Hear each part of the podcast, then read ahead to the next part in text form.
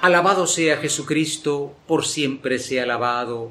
Hermanos, iniciemos el camino de la sanación, el camino de la salvación hacia una vida santa como Dios quiere. Amén. Estamos ahora en el primer domingo de un tiempo especial, de un tiempo que se llama fuerte y que es la cuaresma. Ya iniciamos con el miércoles de ceniza pero se dice que es un tiempo fuerte porque ese color morado nos recuerda, queridos hermanos, que estamos en una situación de batalla. Las batallas no son juegos de niños, eh, bueno, que se terminan riendo o terminan tirando los juguetes a la hora de comer. La batalla es una batalla. Papa Francisco nos recuerda que la vida cristiana también tiene algo de, de serio somos salvados por la gracia de Dios, pero hay que vivir esa batalla. Esa batalla que no es contra los demás, sino en primer lugar contra nosotros mismos, que nos hemos descarriado y nos hemos perdido del camino del Señor. Hoy se nos presentan dos batallas, una batalla perdida y una batalla ganada. La primera es la batalla perdida. Adán y Eva estaban en el paraíso y lo tenían todo tenían la posesión del mundo y naturalmente llegó el enemigo, disfrazado como siempre de consejero, y les hizo caer. Serán como dioses. ¿Qué quiere decir ser como Dios? ¿Qué quiere decir comer del árbol del conocimiento del bien y del mal? Es ponerse uno como el que define lo bueno y lo malo. No eres tú, ni soy yo, los que definimos lo bueno y lo malo, es Dios el que nos dice que odiar, matar, robar es malo, y que al contrario, amar, compartir, ser justo y ser bueno, pues eso es el bien. Pero el mundo de hoy es un mundo subjetivo. Esto, aunque me digan que es malo y aunque lo diga Dios, yo quiero hacerlo porque soy libre. La libertad existe, pero la libertad verdadera es aquella que se conserva en el bien. La batalla primera fue perdida por Adán y Eva perdieron esa situación, no digo de bienestar, sino de amistad con Dios que tenían.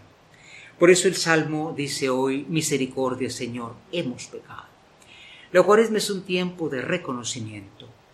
Pues si uno va con el médico y le dice, doctor, aunque todos los análisis dicen que yo estoy enfermo, yo digo que no.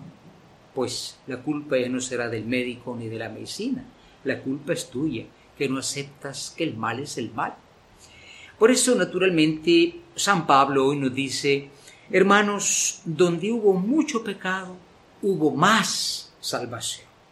Donde abundó el pecado, sobreabundó la gracia. Es como cuando un vaso está lleno y le echamos más y más, entonces se derrama. Por eso la gracia de Dios es más grande que nuestros pecados. Papa Francisco nos ha dicho, no hay pecado que Dios no perdone, excepto el pecado de decir, yo no necesito a Dios ni quiero saber de Él, porque entonces le cerramos la puerta. Queridos hermanos, Jesús hoy nos presenta la segunda batalla, la batalla donde se triunfa.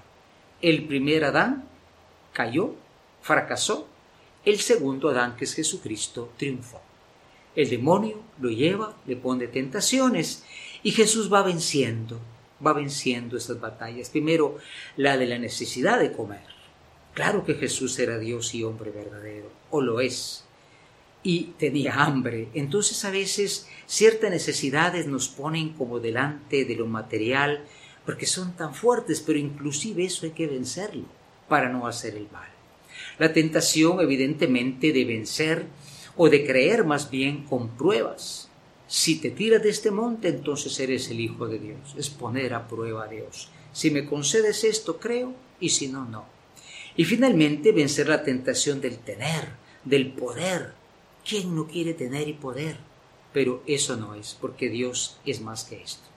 Vivamos entonces nuestra cuaresma iluminados por el ejemplo de Jesucristo, no del primer Adán que perdió la batalla, sino de este nuevo Adán, que va con nosotros caminando en la cuaresma y con el Espíritu Santo nos hace vencer la batalla, por nosotros y con nosotros camina María Santísima para que venzamos también.